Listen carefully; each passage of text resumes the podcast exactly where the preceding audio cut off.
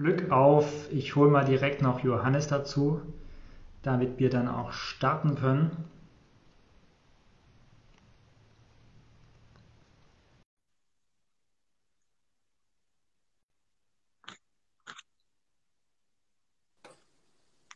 Moin Martin. Moin Johannes, grüß dich und gleich Grüße an Rünne, Laura. Schön, dass ihr heute mit dabei seid wieder einmal. Johannes, wie war deine Woche? Du warst jetzt äh, die erste Woche journalistisch unterwegs. Was war so dein Highlight, was vielleicht auch dein Lowlight? Ja, es hat viel Spaß gemacht auf jeden Fall. Ähm, ich mache ja gerade Praktikum bei ja, deiner Firma letztendlich, was ist bei deiner Firma, aber bei deinem Arbeitgeber. Ähm, Genau, es macht viel Spaß auf jeden Fall. Ähm, Highlight überlege ich gerade. Ich glaube einfach gar nicht zwingend, dass ich irgendeinen speziellen Artikel jetzt geschrieben habe, sondern eher das Ganze drumherum. Also wirklich dabei zu sein bei, bei Konferenzen und das alles mitzukriegen, DPAs bzw. Äh, andere Lieferdienste von Informationen zu kriegen. Ähm, das macht schon echt viel Spaß das ist tatsächlich ein großes Privileg, was ich auch äh, von Tag eins an genieße, diese Informationsflut, die sicherlich auch belastend sein kann, aber ich äh, glaube dass wir uns ganz ähnlich genieße es, einfach im Minutentakt äh, Agenturmeldungen reinzubekommen. Ja. Und ob die relevant sind oder nicht, äh, man ist einfach den ganzen Tag dort top informiert. Genau, das, also das gefällt mir wirklich sehr gut und ähm, ja, macht echt Freude auf jeden Fall. Auch wenn es natürlich auch manchmal ein bisschen anstrengend ist. Gibt es so ein Ding, was dich besonders überrascht hat, was du so nicht erwartet hättest? Ich glaube nicht. Also letztendlich ist es halt dann doch auch erstaunlich, dass man jeden Artikel, den man irgendwo dann mal sieht oder so, ähm, dass er letztendlich von irgendwem geschrieben wurde und das zu verstehen, dass alles, was man irgendwo liest, wird von irgendwem einfach mal irgendwo in, in Word reingeschrieben oder wo auch immer das ist schon irgendwie, das habe ich für mich neu begriffen, obwohl, obwohl das eigentlich so ganz logisch ist. So. Das stimmt, ja. Steht überall und das, und das ist auch das Interessante, wenn man darüber diskutiert, so über den Wahrheitsbegriff im Journalismus und können Journalisten überhaupt objektiv arbeiten. Das ist, glaube ich, genau der Punkt, so dass immer ein Mensch dahinter steht und dass deswegen zwangsläufig irgendwelche Einflüsse, von welcher Natur die auch immer sein mögen, ja. in den Text ganz automatisch einfließen, die kann man de facto nicht raushalten. Und ich glaube, deswegen, ähm, das würde, glaube ich, vielen Leuten gut tun, einfach da mal so einen Einblick meiner Meinung nach zu gewinnen hinter den Kulissen, ob das nun eine kleine Redaktion ist wie bei uns oder die Riesenredaktion Axel Springer, was es alles so gibt. Ähm, ähm, einfach zu merken, wie arbeitet man und dann wird man schnell feststellen, wenn ein Text so geschrieben ist, wie er mir vielleicht nicht zusagt, dann ist es keine böse Absicht. Das passiert einfach. Das liegt in der Natur der Sache. Und äh, ich glaube, das wäre tatsächlich wichtig, dass das mehr Leute auch so einen Einblick bekommen und dann wissen, so wie Medienschaffen überhaupt arbeiten. Ja, definitiv. Also das ist schon, schon sehr spannend, einfach ähm, das ganze Bild mal zu sehen. Kann ich auf jeden Fall zustimmen. Das ist einer meiner Lieblingsthemen übrigens, äh, Wahrheitsbegriff, ähm, Objektivität und Journalismus. Das ist aber nicht das Thema von heute. Ähm, das können wir vielleicht irgendwann anders mal auch abarbeiten. Das würde ich tatsächlich spannend finden. Ja. Da fällt mir auch direkt jemand ein, mit dem wir da sprechen können. Egal, das klären wir zu späterer Stunde. Johannes, heute, wie gesagt, ist ein anderes Thema im Vordergrund. Ich kann nicht mal so viel verraten. Wir werden heute wieder mal nicht um Corona herumkommen. Meine Frage an dich ist, Johannes, woran hat es hier liegen, dass sich Angela Merkel diese Woche entschuldigt hat? Ja, es ist eine sehr spannende Frage. Die hast du dir gut ausgedacht. letztendlich ähm, ging diese Entschuldigung ja letztendlich an alle Bürger. Das heißt, alle, die jetzt hier vermutlich zugucken, äh, an die Entschuldigung, also die Entschuldigung ging an, an euch alle. Also ähm, könnt schon mal überlegen, ob ihr die Entschuldigung annimmt oder nicht. Ähm, Daumen hoch. Ähm, wir können ja gleich mal äh, am Ende des Themas mal eine Abstimmung machen. Aber um deine Frage zu beantworten, ähm, ja, am, Dienstag, nee, am Montag war das, hat Bund, also haben Bund und Länder wieder mal eine Corona-Runde gehabt, eine Ministerpräsidentenkonferenz ähm, mit Merkel. Und darüber wurde, also wurde natürlich beraten, wie geht es jetzt weiter, welche Maßnahmen sind äh, relevant. Die Zahlen steigen ja leider sehr doll. Und man hat den Lockdown ja verlängert, da kommen wir aber später nochmal vielleicht zu. Ähm, und zu später Stunde, also die Sitzung wurde auch teilweise unterbrochen ähm, gegen Abend, Und zu später Stunde, man vermutet erst so gegen 22 Uhr, 23 Uhr, wurde überhaupt äh, von Merkel ein, eine Idee quasi genannt, und zwar die große Idee der Osterruhe. Die Osterruhe, äh, um es ganz kurz zu erklären, sollten fünf aneinanderhängende Tage sein, wo an Ostern, wie gesagt, ähm, von Gründonnerstag bis Ostermontag ja konsequent Lockdown herrscht. Heißt, äh, Gründonnerstag und Kar-Samstag sollten zu Feiertagen bzw. zu Ruhetagen erklärt werden, so ähnlich wie die Sonntage. Und darin liegt eigentlich das schon das ganze Problem, weil das geht auf die Schnelle vor allem gar nicht so gut, weil rechtlich ähm, muss sowas in den Landesverfassung äh, gebunden werden und das funktioniert halt nicht gut. Und es gab halt massive Kritik in der Öffentlichkeit. Ähm, und dann hat einen Tag später oder genau einen Tag später gesagt, okay, ähm, das, was ich da vorgeschlagen habe, was Ihre Idee tatsächlich war, nicht irgendwie von einem Mitarbeiter, sondern wirklich Ihre Idee, äh, ist nicht umzusetzen und wir nehmen diese Idee wieder zurück. Und dann hat sie sich letztendlich entschuldigt, ähm, ja, für das ganze Ding, was jetzt, was sie angerichtet hat, sage ich mal so, ähm, dass halt ganz viel darüber diskutiert wurde, ob das überhaupt Sinn macht. Und ähm, ist ja auch viel Verunsicherung äh, ja, entstanden.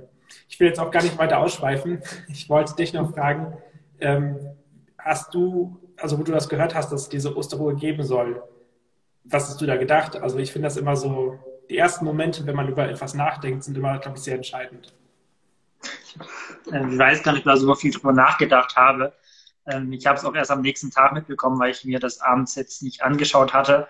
Ähm, ich fand es, der erste Moment dachte ich so, ja, warum nicht? Zusätzlicher Feiertag, also vor allem äh, der Samstag sozusagen, der war für mich so im ersten Moment äh, kein Problem, weil ich dachte, gut, hat man einen Brückentag dazwischen, ob jetzt einzelne Baumärkte was immer noch aufhaben, geschenkt. Ähm, aber je länger ich dann darüber nachgedacht habe und auch über den grünen Donnerstag, ähm, desto schwieriger fand ich das tatsächlich. Ähm, ja, nicht unbedingt, äh, weil jetzt Arbeitgeber gesagt haben, ja, wie machen wir das dann ähm, mit, den, mit den Abrechnungen oder Lieferketten irgendwie ins Stocken geraten. Äh, da bin ich kein Experte, so da weiß ich, ob das auch möglich gewesen wäre. Aber ähm, ich fand es schwierig, über die Osterfeiertage so einen verdonnerten äh, Ruhetag aufzusetzen, den neuen aufzuzwingen. Ähm, das war für mich vor allem ein Problem. Und dann auch in Kombination äh, mit der Bitte, die ja da auch mitschwingt sozusagen an, ab darüber können wir dann später nochmal sprechen, äh, an die äh, christlichen Kirchen in Deutschland zu sagen, bitte doch auf die Ostergottesdienste zu verzichten. Ähm, es war ganz interessant, weil als die Entscheidung dann zurückgenommen wurde mit diesen Ruhetagen, ist bei mir ins Büro äh, der Geschäftsführer von den christlichen Wertestattern reingekommen und hat nur Kopf geschüttelt und die Hand vor den Kopf geschlagen meinte, was ist denn hier los?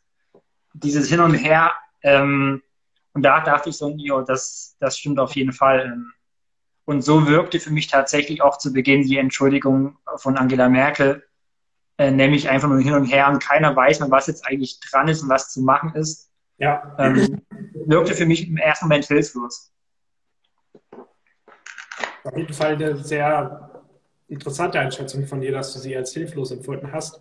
Ähm, ich dachte auch, also als ich das gelesen habe, war ich einfach sehr verwirrt und dachte, wie, wie kommt das zustande und vor allem auch, wie kann es Merkel passieren, dass sie sowas macht, also dass sie zu so einem Mittel greifen wird, dass sie eine Entscheidung, die sie getroffen hat, mit ja wohl den ganzen Ministerpräsidenten, sie hat die ja nicht alleine getroffen, dass sie diese Entscheidung zurücknimmt und vor allem auch, dass sie sich entschuldigt. Das ist schon, ich glaube, dieser Tag ist relativ einmalig in ihrer Kanzlerschaft ähm, zu bewerten, dass sowas passiert. Das ist schon ähm, sehr interessant. Ja, ich zu dem Hilflos nochmal ganz kurz. Ähm, also das war so meine erste Reaktion. Ich würde nicht unbedingt sagen, dass die Entschuldigung an sich hilflos war oder ist. Ja. Ähm, die fand ich tatsächlich sehr mutig, auch wegen der Einmaligkeit, die du gerade angesprochen hast. Ähm, aus einer jetzt aus der jetzigen Perspektive hilflos, vor allem, weil es keine Alternative gibt. Also wir sind jetzt, wir haben den Stand, äh, diese entscheidende Ruhetage wurde zurückgenommen, es wurde sich dafür entschuldigt. Aber es ist keine Alternative angeboten worden, außer wir machen es jetzt doch nicht. Und die Ruhetage wurden ja, oder das wurde ja überlegt, um zu sagen, wir versuchen die Inzidenz zu drücken, die Neuinfektion zu drücken. Genau. Ähm, und jetzt nimmt man das zurück und steht mit nichts mehr da. Ähm, und deswegen, deswegen hilflos, weil, ja, weil man hat das Gefühl so, okay, die haben gemerkt, das ist eine Sackgasse, ehrlich gesagt auch zu Recht. Ähm, jetzt ist man einfach wieder zurückgegangen und schlägt keinen anderen Weg mehr ein, sondern steht genau da, wo man halt vor der MBK äh, stand und, und das finde ich erst gerade hilflos. Ja. Ähm, die Bewegung an sich, und ich glaube, da stimmen wir überein, äh, war ein Zeichen von Stärke und nicht von Schwäche. Oder siehst du das anders? Nee, generell ist das ein Zeichen von Stärke. Vor allem, sie hat ja auch wirklich die ganze Verantwortung auf sich genommen. Sie hat nicht gesagt, ja, die Ministerpräsidenten sind auch schuld, sondern sie hat gesagt, es war einzig und allein mein Fehler. Und dadurch, dass sie sich wirklich diese, diese Verantwortung sich selber zuschiebt, ähm, ist das, glaube ich, schon ein, ein Zeichen der Stärke. Gleich, ja. Aber glaubst du, dass sie die alleinige Schuld hat? Also weil schlussendlich entscheiden ja entweder sie natürlich, und sie hat ja auch gesagt, sie ist Bundeskanzlerin, sie hat schlussendlich das letzte Wort, keine Frage. Aber sie hat sich ja nicht alleine gesetzt, so wir machen das und zack, fertig, sondern es wurde diskutiert, gestritten und schlussendlich haben die anderen ja auch zugestimmt. Ja, dazu. Denkst du, ist es ihre eigene, also klar ist es, wird schlecht wirken, wenn sie jetzt sagt, die anderen waren auch schuld, aber ist es de facto nicht so?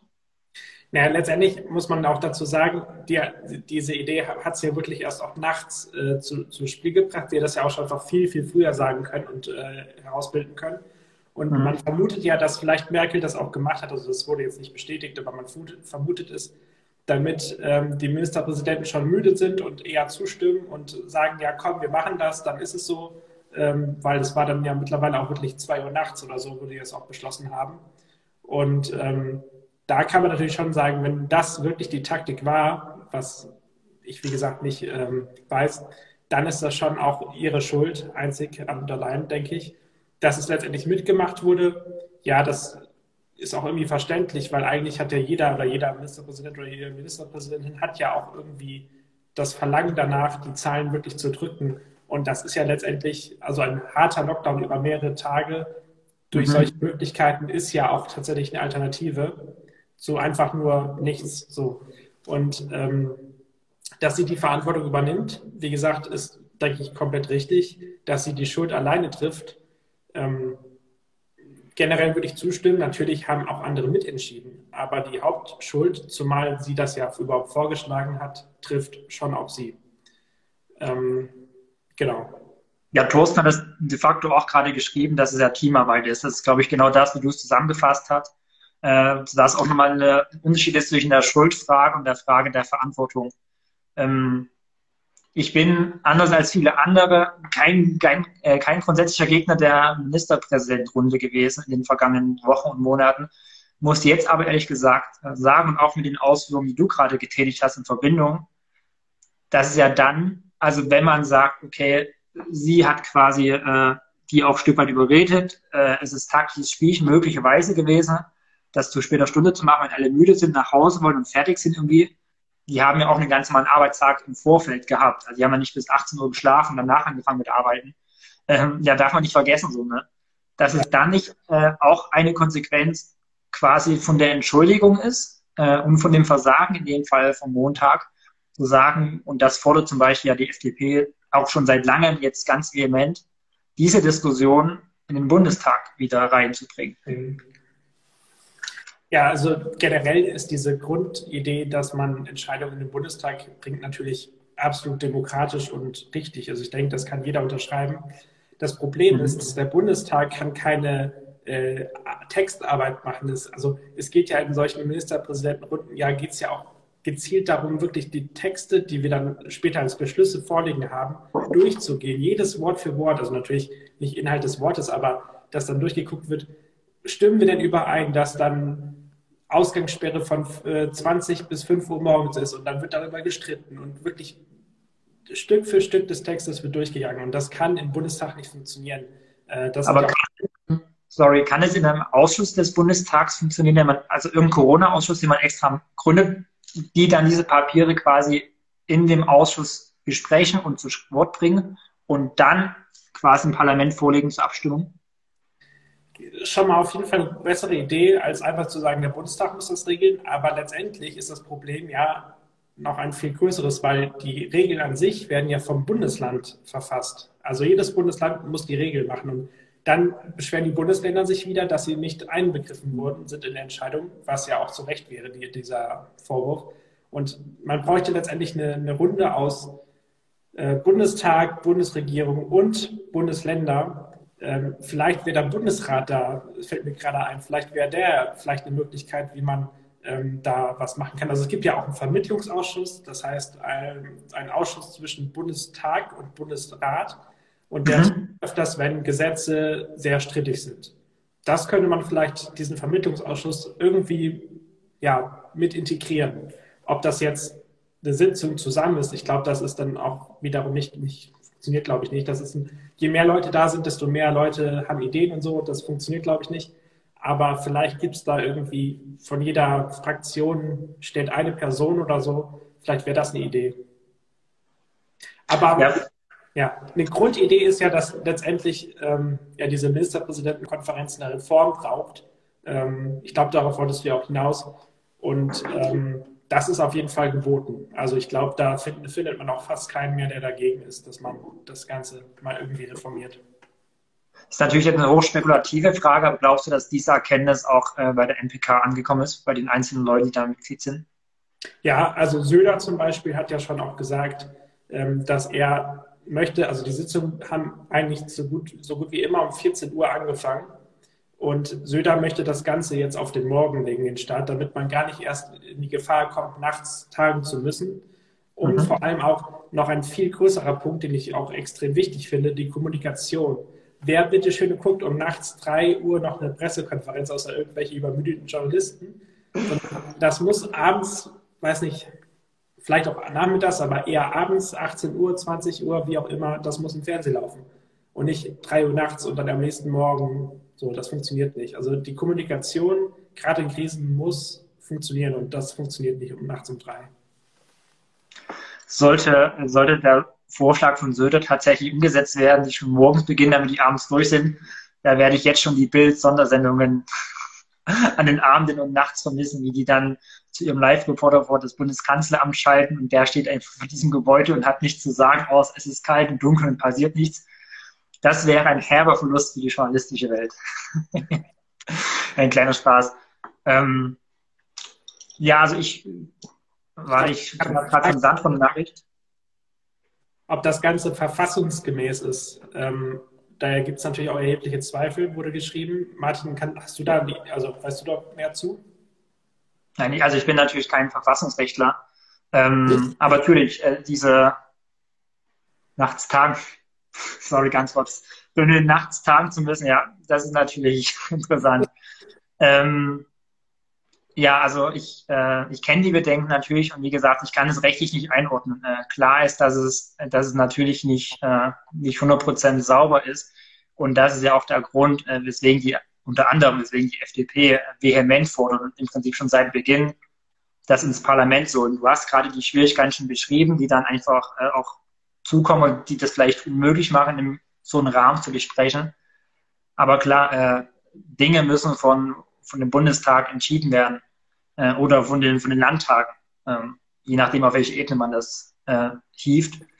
Ähm, und die Leute, die in der NPK sitzen, sind nicht gewählt, in erster Linie um solche Entscheidungen allein in diese Runde zu treffen. Also der Ministerpräsident von Sachsen ist gewählt, um Regierungsgeschäfte in Sachsen zu machen. Und nicht mit anderen Ministerpräsidenten und Frau Merkel da diese Runde zu haben. Ähm, die Vorteile hast du ja auch schon angedeutet, die liegen auch auf der Hand.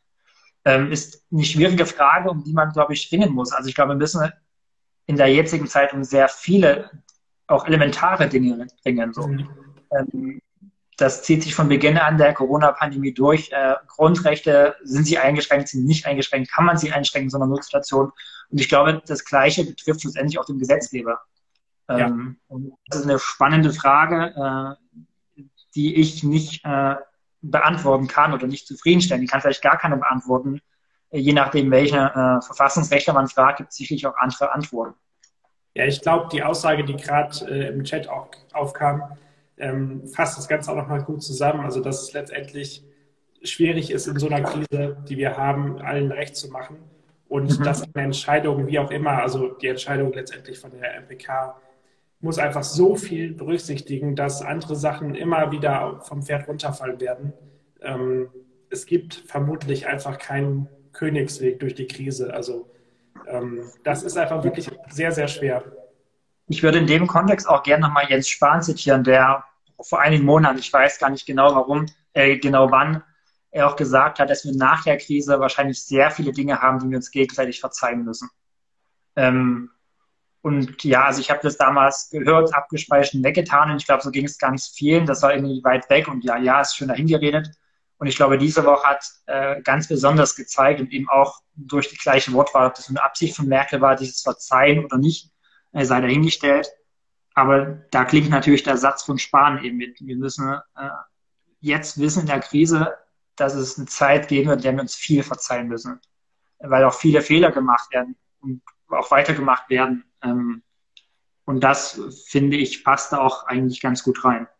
Ja, ja zumal letztendlich, es gibt Sachen, die man sich verzeihen kann. Es gibt aber natürlich auch Sachen, die man sich nicht verzeihen kann. Also da haben wir ja auch vor ein paar Wochen schon drüber gesprochen. Ähm, ja, wenn sich dann an einer Krise bereichert wird durch Korruptionsgeschäfte, das kann man sich natürlich nicht verzeihen, aber ja, etwas zu verzeihen, dass, dass man vielleicht nicht alle im Blick halten konnte, weil einfach die Krise viel zu umfänglich ist. Ich glaube, sowas kann man dann tatsächlich schon auch noch verzeihen. Ähm, wichtig ist, glaube ich, einfach die Kommunikation. Ich glaube, das ist einfach das A und O in der Krise. Ähm, und da sieht die Regierung gerade nicht so gut aus. Das haben wir ja, aber hier auch schon öfters äh, festgestellt. Das stimmt, das ist keine neue Erkenntnis. Ja, es, ja, man, also auch das haben wir schon oft, glaube ich, gesagt, aber ich glaube, das kann man gar nicht oft genug sagen. Es gibt kein Schwarz-Weiß in dieser Welt. Es gibt ganz, ganz wenig Dinge, die vielleicht schwarz oder weiß sind. Ähm, und Politik ist es ganz, ganz selten.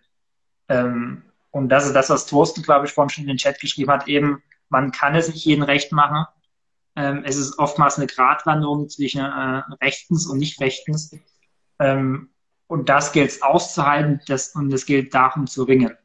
Ja. Ähm, und, und das auch, äh, und mit diesem Verständnis auch Kritik zu üben. Ähm, und das fehlt, äh, das fehlt, glaube ich, großen Teilen unserer Gesellschaft. Äh, egal welches politische Lager da ist, äh, dass es schwierig ist, in Schwarz-Weiß-Kategorien zu denken.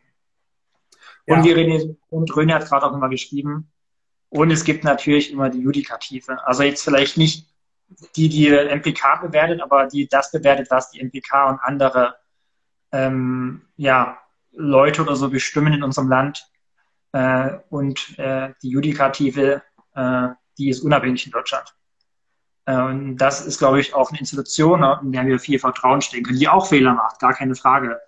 Aber die vor allem auch auf Fehler der Politik hinweist und diese auch korrigiert. Und das haben wir auch aktuell gerade und in vielen, in den vielen Monaten vorher immer wieder gemerkt, dass ganz wichtige Gerichte bestimmte äh, Entscheidungen auch wieder gekippt haben.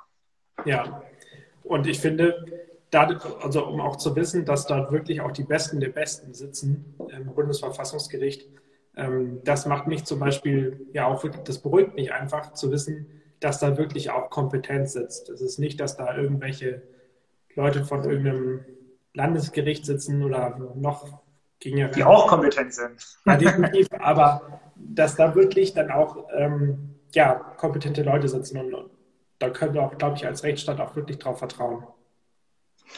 Machen wir eine ganz elegante Überleitung zum nächsten Thema. Ähm, hat damit zu tun mit Gerichten, auch mit MPK. Ähm, die Gottesdienste zu Ostern, Johannes. Ähm, die ja ähm, von der MPK natürlich nicht äh, untersagt wurden. Ja. Ähm, weil da wären wir dann, glaube ich, in einem ganz eindeutigen Bereich, dass das nicht deren Kompetenz ist, dass es niemandes Kompetenz ist, Gottesdienste zu verbieten in Präsenz.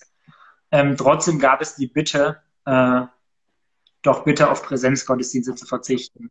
Was hältst du von diesem Vorschlag, der ja auch nicht mehr aktuell ist? Genau, also der wurde ja mittlerweile äh, gekippt. Ich persönlich hätte ihn gut gefunden. Ich finde diese Bitte eigentlich schlau, um ehrlich zu sein. Ähm, natürlich sind Präsenzgottesdienste, es war ja nur eine Bitte, ein Wunsch. Ähm, es war ja nicht verboten und das, wenn es verboten gewesen wäre, das, das hätte ich auch nicht richtig gefunden. Aber der Wunsch oder die, die Bitte danach, so wenig wie möglich zu machen. ich glaube, das ist in diesen Tagen gerade einfach das A und O. Zugleich äh, mhm. finde ich trotzdem, dass die Kirchen, Gemeinden, wer auch immer, das Nötigste machen müssen. Also man hat die Erlaubnis, man darf es ja. Man darf Gottesdienste machen. Ähm, und ich glaube, da muss man wirklich ein gutes Mittel finden zwischen, ähm, wir bieten vielleicht Gottesdienste für ältere Leute an, die halt eben nicht äh, das ja, leicht finden, sich mal eben Gottesdienst bei YouTube oder so anzugucken, wo auch immer, sondern die Leute, die es brauchen, die diese ja, Beziehung brauchen vor Ort in Gottesdiensten. Ähm, Nähe wird ja gerade nicht funktionieren, aber die diese Beziehung überhaupt da zu sein brauchen. Ähm, das muss natürlich ermöglicht werden. Gleichzeitig finde ich den Wunsch der Bundesregierung absolut eigentlich richtig. Das Nötigste machen, aber nicht darüber hinaus. Ähm, was war dein, dein Gedanke dazu? Ich glaube, ich muss da so ein bisschen widersprechen. ähm, also klar, es ist natürlich äh, äh, kein, kein Verbot. Äh, das, das geht auch einfach gar nicht. Also damit hätten sie sich völlig ins Auskatapultiert. Äh, das funktioniert nicht. Ähm, aber für mich schwingt genau das in dieser Bitte mit. Also auf dem Papier oder im Video, wie auch immer, ist es natürlich nur diese Bitte. Aber für mich oder aus meiner Sicht ist diese Bitte eigentlich unnötig gewesen. Weil diese Bitte steht schon seit Beginn der Pandemie im Raum. Und seit Beginn der Pandemie suchen die Kirchen und die einzelnen Gemeinden nach Wegen, äh, Gottesdienst in Präsenz stattfinden zu lassen und das Menschenmöglichste zu tun, um Ansteckungen da zu verhindern. Ähm, von daher hätte es nicht gebraucht, diese Bitte. Und eben deswegen stimmt für mich in dieser Bitte halt auch eben dieses Verbot irgendwie mit oder diese Untersagung von Präsenzgottesdiensten mit. Ähm, und das, äh, das finde ich, äh, ist ein fatales Zeichen so. Äh, noch dazu, weil die Gottesdienste ja seit Monaten mit, den, mit strengen, sehr strengen Hygieneauflagen stattfinden. Das hat Stäblein äh, von der evangelischen Kirche hier in Berlin-Brandenburg auch nochmal betont, dass die maximal viel machen, äh, um das zu verhindern, mehr als sie eigentlich müssten, weil sie äh, also wir reden hier von der Landeskirche, nicht von, mhm. von einzelnen Gemeinden, die auch negativ aufgefallen sind in der Krise, äh, die wir jetzt auch hier nicht bewerten wollen. Ähm, es gibt so viele Konzepte und zu Weihnachten hat sich gezeigt, dass es funktioniert. Ähm, ja. Und da also gab keine, da gab es genauso Hygienekonzepte. Warum sollte das jetzt nicht zu, zu Ostern genauso funktionieren? Es wird ja keiner auf einmal in der Kirche sagen, jo, wir feiern Auferstehung, äh, da können wir einfach mal darauf hoffen, dass die Leute nicht an Corona erkranken. Also ich finde es tatsächlich äh, eher schwierig, ehrlich gesagt. Was ich, also ich, ich sehe deine Argumente, ich verstehe die auch. Ich finde es trotzdem wichtig, dass ähm, die Botschaft, dass das ja, was Ostern ausmacht, dass Jesus für uns mhm. gestorben ist zum Beispiel, die ist ja nicht weg. Die kann auch niemand nehmen. Also ähm, Bedford Strom, der EKD-Chef, hat heute auch nochmal gesagt, das ist im Grunde genau jetzt die richtige Botschaft. Und die wird, sollen laut EKD zumindest auf allen Kanälen bespielt werden. Alle Kanäle verstehe ich so vor Ort in der Gemeinde, aber halt auch online oder wie auch immer. Ja. Und ich glaube, dass es genau jetzt diesen Mix braucht. Natürlich sollen alte Menschen, die vielleicht Gottesdienst brauchen, den vor Ort besuchen können. Das will ich ja auch gar nicht verbieten oder so. Ähm, aber ich glaube, dass wir trotzdem auch als Christen eine Verantwortung haben, zu sagen, wir machen eben jetzt keinen zwingenden Gottesdienst, weil bei uns gibt es vielleicht in der Gemeinde nur junge Leute, die das gut abkönnen, ähm, jetzt mal Online-Gottesdienst zu schauen. Und mhm. ähm, wir senden damit ja auch ein Signal nach draußen, dass wir was tun wollen für die Gesellschaft. Also ich glaube, das, das schwingt auch immer mit. Ähm, ob man das jetzt staatlich regeln muss oder nicht, ist natürlich eine Sache für sich. Aber ich glaube, dass es ähm, schon auch wichtig ist, sich selber als auch Christ zu reflektieren. Und das definitiv. Ich, ich, glaube, ich glaube, in dem Punkt sind wir, äh, sind wir d'accord. Genau. Also, äh, dass Online-Gottesdienste so oder so stattgefunden hätten, steht ja auch außer Frage. Ähm, ich, das hast du anfangs auch gerade erwähnt, äh, das ist das, was die AfD zum Beispiel macht oder das, was ich von der AfD mitbekomme, zu sagen, oder jedenfalls in der AfD-Bubble, wo ich mich ab und zu aufhalte, äh, dass jetzt Ostern ausfällt, sozusagen. Und das war schon vor einem Jahr Blödsinn und das ist auch jetzt Blödsinn. Ähm, und das ist das, was du gesagt hast. Also die Geschichte und die Botschaft von Ostern, die ist ja völlig unabhängig davon, ob Gottesdienst stattfindet. Ostern wird auch dort gefeiert, wo Christenverfolgung ist. So. da stellt sich die Frage gar nicht, ob man in die Kirche geht. Und auch die Leute feiern Ostern, ja. Und im Heimlichen einfach nur persönlich irgendwie für sich. Aber die Botschaft von Ostern wird überall gefeiert, unabhängig von Pandemie und Gottesdiensten. Das, das ist außer Frage. Ähm, äh, aber ja, Stäblein, also ich, ne, hier, Bedford Strom, das ist Stäblein, äh, der hat das in, bei NTV, glaube ich, gesagt, ähm, dass es halt auch für viele Leute extrem wichtig ist, äh, Ostern im, in der Kirche zu verbringen. So. Und er hat dann auch gesagt, wir haben jetzt schon Hygienekonzepte, äh, wir können quasi Impfnachweise haben, wir können Corona-Schnelltests machen, zusätzlich zum Hygienekonzept.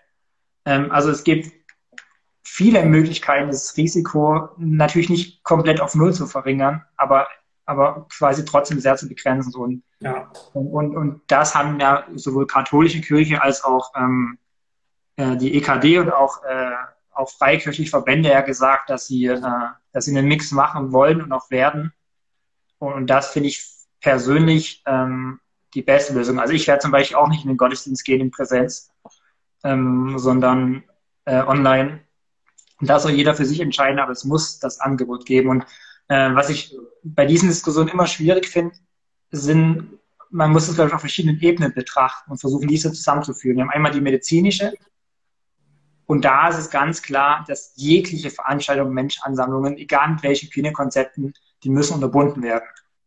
Äh, vor allem auch wegen der Mutante. Ja? Und wir haben die andere Ebene, äh, unsere Grundrechte ist die Religionsausübung. Und auch ohne Präsenzgottesdienste gibt es Religionsfreiheit und ich kann meine Religion ausüben, ja. Aber zur Religionsfreiheit gehört eben auch, sich in Gotteshaus mit anderen zu setzen. Und diese, diese Ebenen, äh, die zusammenzubringen, das ist, glaube ich, das Komplizierte. Und meiner Meinung nach kann man das gut verbinden, indem man eben Hygienekonzepte zum Beispiel mit, mit Schnelltest oder Impfnachweis kombiniert. Ja, und man kann ja auch, also die Juden zum Beispiel feiern jetzt ja auch das Passafest. Auch in Deutschland habe ich vorhin noch im Radio gehört. Und da ist es letztendlich auch so, also das betrifft die Juden jetzt ja auch gerade. Also es ist ja eine, eine Geschichte, die jetzt nicht nur Christen betrifft, so Ostern, sondern es ist ja eine ganz, ganz allgemeine Religionsdiskussion, ähm, weil letztendlich ist ja jede Religion ähm, dazu auch berufen und frei zu sein, ja, Veranstaltungen auszuüben. Das Ganze muss natürlich dann auch für alle gelten. Und ähm, das finde ich auch spannend. Also ähm, jetzt, was die Juden, wie die das halt feiern, ähm, das Passafest, wie die damit umgehen. Ähm, ich habe vorhin, wie gesagt, im Radio auch gehört, dass ähm, die auch online Sachen, viele, viele Sachen machen und auch eher auf, ähm, ja, wie gesagt, auf Distanz setzen, auf Online setzen. Und ähm, ich glaube oder hoffe natürlich, dass die Diskussion jetzt um Ostern rum nicht noch mehr an Fahrt zu, zunimmt und ähm, auch Vertrauen, weil letztendlich hat das Ganze ja auch wieder mit Vertrauen zu tun in Politik, in, vor allem auch, ja, wie gesagt, in Politik, aber auch in Gemeinden, in Kirche, dass das Vertrauen nicht weiter verloren geht bei so einer ganzen Diskussion. Ja, finde ich ein wichtiger Punkt. Also äh, eben das Vertrauen in die Politik und in die demokratischen Institutionen, ähm, aber auch andersherum, dass die Politik ja ein gewisses Vertrauen auch eben zurückgibt, zum Beispiel an Kirchen und Verbände. So. Ähm, also man also generell den Bürgern Grundvertrauen entgegenbringt, auch wenn da vielleicht äh, das oftmals enttäuscht. Äh, Stichwort Corona-Partys und, und, und Corona-Demonstrationen und ähnliche Dinge. Also damit meine ich nicht das Recht auf Demonstration, sondern eben sich dann nicht an Hygieneauflagen zu halten. Ja. Ähm, aber gerade der Kirche oder, oder kirchlichen Verbänden oder auch anderen Religionen äh, kann man, glaube ich, auch oder sollte man verlangen, dass die Politik denen auch Vertrauen entgegenbringt, eben, dass die äh, achtsam und behutsam umgehen und sich auch der Verantwortung bewusst sind, die sie, die sie nun mal haben, die sie so oder so haben und in dieser Pandemie mit Präsenzveranstaltungen umso mehr haben. Ähm, also ich finde, das ist, ist das Beidseitiges, nicht nur irgendwie einseitig, dass wir Vertrauen der Politik entgegenbringen müssen. Das steht außer Frage. Absolut. Ansonsten weder unsere Gesellschaft noch unsere Demokratie, die beruht auf Vertrauen. Ähm, umso fataler eben, wenn man Vertrauens, äh, das ist in der Beziehung so, das ist in der Politik so, wenn Leute das äh, Vertrauen, was man entgegenbringt, äh, missbrauchen, indem zum Beispiel irgendwelche Deals damit Maskenhersteller gemacht werden, was ja, haben wir auch schon diskutiert die vergangenen Wochen. Ähm, also dieses, dieses beidseitige Wechselspiel, das finde ich tatsächlich super wichtig. Und meine subjektive Wahrnehmung, da durch diese Aussage hat man nicht das Gefühl, dass dieses Vertrauen von Seiten der Politik da ist, ehrlich gesagt. Sehe ich anders. Wie gesagt, ich, ich glaube, das ist einfach ein, ein Aufruf, ähm, ja, das Nötigste zu machen, aber auch möglich zu sein, ähm, sich zu distanzieren, also räumlich natürlich nur, und äh, das Ganze virtuell zu feiern. Ähm, aber es ist natürlich eine Diskussion, die gehalten werden muss und ähm, hat mich auf jeden Fall sehr gefreut, auch da deine Meinung mal zu hören. Ähm, wir wollen auch noch zu einem anderen Thema kommen, äh, die, letzten, die letzte Viertelstunde ungefähr. Ähm, Martin, du hast in deiner Story äh, zum Beispiel etwas gestern Abend reingepackt.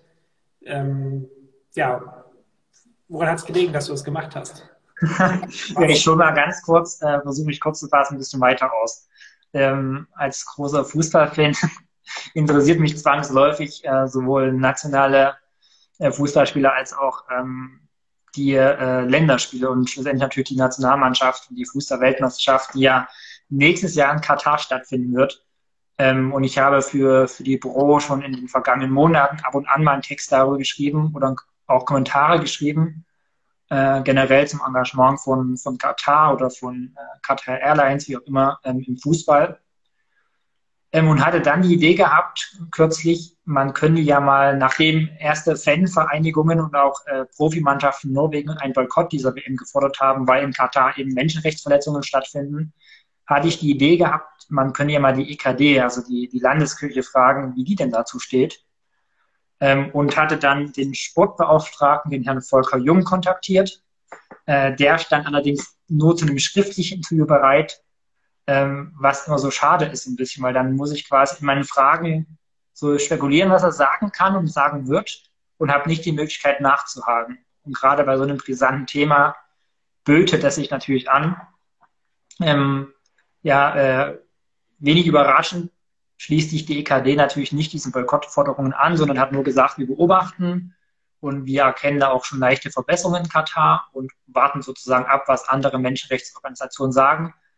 Ähm, daraufhin habe ich dann auch einen Kommentar geschrieben und das so ein ja, bisschen stark kritisiert, äh, diese Haltung. Und äh, damit war das für mich erstmal so ein bisschen durch das Thema. Und gestern Abend habe ich das Fußballspiel von Deutschland gegen Island nicht geschaut, habe dann aber auf Social Media entdeckt, dass vor Anpfiff die deutsche Mannschaft äh, mit Trikots oder mit T-Shirts posierte, wo halt Menschenrechts und Human Rights äh, drauf stand. Und das hat mich ehrlich gesagt zur Weißglut gebracht. Ähm, weil der DFB schweigt sich grundsätzlich dazu aus, was ich schon kritisiere. Und jetzt sendet man eine Botschaft, die sagt, ja, es gibt da Menschenrechtsverletzungen und wir prangern das jetzt in der Social Media Aktion mal ganz kurz an mit unserem Bild. Und danach passiert jetzt aber nichts mehr. Ähm, für mich wäre die logische Konsequenz jetzt zu sagen, wir als DFB boykottieren diese Weltmeisterschaft und setzen ein Zeichen. Ähm, das wird natürlich nicht passieren ähm, umso lächerlicher ist für mich äh, diese, diese T-Shirt- oder Trikotaktion vor Anpfiff gewesen. Ja. Also siehst du diese WM komplett kritisch im Sinne von, ähm, soll gar nicht stattfinden oder denkst du, sie kann noch stattfinden, aber muss irgendwie in Katar einiges sich bewegen? Also was denkst du? Mhm. Ähm, ich bin dafür, dass sie gar nicht stattfindet. Also auch vorangegangene Weltmeisterschaften haben in Staaten stattgefunden, äh, die keine lupenreine Demokratie sind, ja, Russland beispielsweise. Ähm, aber ich bin der Meinung, dass Katar ist nochmal eine ganz andere Stufe. Also ohne das unbedingt vergleichen zu wollen, sagen, das ist schlimmer, das ist weniger schlimm. Ähm, in Katar sind laut äh, eines Berichtes von The Guardian äh, seit der WM-Vergabe vor zehn Jahren sechs, mehr als 6.500 ähm, Arbeitsmigranten gestorben. Ähm, an den katastrophalen Sicherheitszuständen bei ganz verschiedenen Infrastrukturprojekten. Äh, die Leute sind in Katar untergebracht wie Tiere. Ähm, da gibt es unglaublich viele Videos, auch offiziell, also auch von, von großen Medienhäusern, nicht nur versteckt. Katastrophale Zustände, das ist schlussendlich ein Sklavensystem da, wie die Leute arbeiten. Äh, diese 6.500 tote Arbeiter, äh, die hatte gerade übrigens recherchiert, indem sie die Gastländer gefragt haben, wie viele gestorben sind. Das heißt, die Dunkelziffer ist ziemlich wahrscheinlich wesentlich höher als das, was jetzt The Guardian berichtet hat. Ja. Ähm, ganz da, abgesehen davon, dass es da Christenverfolgung gibt, dass LGBT-Menschen verfolgt werden, ähm, was Menschenrechte, also dieser Staat tritt Menschenrechte mit Füßen. Ähm, und ich, das kann man auf viele andere Staaten auch beziehen, aber jetzt nur das Beispiel Katar. Ja. Und äh, der Fußball tut immer so, als wir können die Welt zum Besseren verändern, wir können Sachen bewegen. Das stimmt auch. Aber dann muss man da auch ein klares Zeichen setzen. Ähm, und ich finde, ein klares Zeichen ist angebracht und nicht, und so argumentiert zum Beispiel Rummenigge von Bayern, naja, durch die Weltöffentlichkeit, die jetzt das Auge auf Katar wirft, verbessern sich Sachen. Das stimmt, das sagt auch Amnesty International beispielsweise. Aber viele dieser Verbesserungen finden nur auf dem Papier statt oder sind teilweise sogar wieder zurückgenommen worden. Also die sind minimal, die Verbesserungen. Und deswegen stellt sich für mich persönlich gar nicht die Frage, sondern es ist ganz klar, dass man die WM boykottieren sollte. Hätte man nicht vorher schon, ähm, wo es diese Vergabe nach Katar gab, schon wesentlich mehr vielleicht von, von ja, Menschenrechtsorganisationen protestieren müssen? Gab es diesen Aufschrei? Also du hast dich ja auch ein bisschen mehr eingelesen. Oder mhm. ähm, ja, wieso ist das nicht passiert? Also warum hat es diese Entscheidung letztendlich gegeben? War da die, ja, die wirtschaftlichen Interessen zu stark? Also die Entscheidung hat es gegeben, weil die FIFA korrupt ist. Ähm, das hat nicht so, aber auch äh, Volker Jung von der EKD gesagt. Er hat gesagt, wir als EKD kritisieren die Intransparenz bei der Vergabe. Das heißt nichts anderes als, keiner kann nachvollziehen, warum diese WM nach Katar gegeben worden ist. Keiner kann nachvollziehen, welche Gelder geflossen sind. Die Vergabe und die FIFA an sich ist korrupt. Mhm. Ähm, das ist der Grund. Und auch schon damals haben Menschenrechtsorganisationen äh, vehement ihre Stimme erhoben und dagegen protestiert. Ähm, das ist aber der FIFA ehrlich gesagt herzlich egal ähm, und offensichtlich mittlerweile auch dem DFB so. Und ja, es sind jetzt zehn Jahre vergangen und ja, in zehn Jahren oder die zehn Jahre waren genauso schlimm wie jetzt. Ähm, das ist aber kein Argument zu sagen, okay, weil wir zehn Jahre nichts gemacht haben, machen wir jetzt auch nichts mehr. Ja, gestern hat ja zum Beispiel auch die deutsche ähm, WM-Qualifikation begonnen. Ähm, denkst du, der Schritt für einen deutschen Boykott, also du hast ja den eben schon auch ausgeschlossen, aber denkst du, der Schritt überhaupt dahin, der ist schon viel zu spät? Oder denkst du, es könnte potenziell noch Umdenken geben, wenn sich jetzt zum Beispiel die Weltöffentlichkeit oder wenn jetzt viel, viel, viel Länder äh, das boykottieren würden? Denkst du, Deutschland würde sich anschließen oder die würden bis zum Schluss auf diesem harten Kurs, äh, wir fahren dahin und holen die WM-Pokal, mhm. ähm, das durchziehen? Also ehrlich gesagt bin ich der Meinung, dass Deutschland eine Nation sein müsste, die diesen ersten Schritt geht. Also in Norwegen haben sechs Erstligisten, also nicht irgendwelche komischen Vereine, sondern Erstligisten, äh, vom norwegischen Verband gefordert, diese WM zu boykottieren. Also es ist dann Sache des, des Landesverbandes sozusagen, das zu entscheiden. Ähm, der Verband hat gesagt, er möchte im Sommer eine Entscheidung fällen, in Rücksprache mit Vereinen. Äh, nun muss man aber sagen, dass Norwegen ähm, ein Fußballzwerg ist und gar nicht garantiert ist, dass sie sich überhaupt qualifizieren. Also die haben sich die letzten Jahrzehnte meines Wissens nie für eine Weltmeisterschaft qualifiziert. Deswegen wäre das nicht unbedingt eine Vorbildfunktion für andere äh, Fußballstaaten. Wenn aber Deutschland und der DFB ist der größte Fußballdachverband der Welt. Also der DFB hat die meisten Mitglieder aller Fußballdachverbände. Äh, wenn der sich für so einen Schritt entschließen würde, dann hätte das eine unglaubliche Signalwirkung, meiner Meinung nach. Weil dann ist einer der Titelfavoriten und wie gesagt, äh, der größte Fußballdachverband der Welt könnte andere Nationen mitziehen. Noch dazu, weil das auch, es kann ja auch in Absprache passieren. Also man muss das nicht einfach machen, sondern man kann mit anderen großen Fußballverbänden besprechen und dann gleichzeitig diesen Schritt gehen. Ähm, und das würde dann tatsächlich ähm, sehr viel, glaube ich, äh, ins Rollen bringen. Und ob ja. die WM dann tatsächlich abgesagt werden würde, es ist alles spekulativ. Aber wenn Nationen wie Deutschland nicht teilnehmen, dann verliert diese Weltmeisterschaft unglaublich an Attraktion.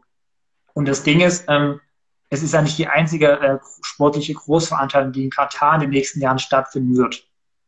Und deswegen finde ich diese Haut drauf Aktion mit dem Boykott auch gut, weil dann so meine Hoffnung denkt Katar um, weil sie die anderen Großereignisse auch äh, ausrichten wollen in den nächsten Jahren. Und das wäre ein richtiger Denkzettel, der meiner Meinung nach äh, auch was bewirken würde. Ja, noch ein bisschen Richtung Zukunftsmusik. Ähm, wenn wir das noch weiter spinnen, denkst du, wenn es einen Boykott gibt, dass dann die WM einfach ausfällt oder findet sich ein Ersatzland, was bis dahin alles organisiert haben könnte? Also die WM ist ja auch schon einfach nächstes Jahr. Ne? Das ist richtig. Ähm, auch eine gute Frage.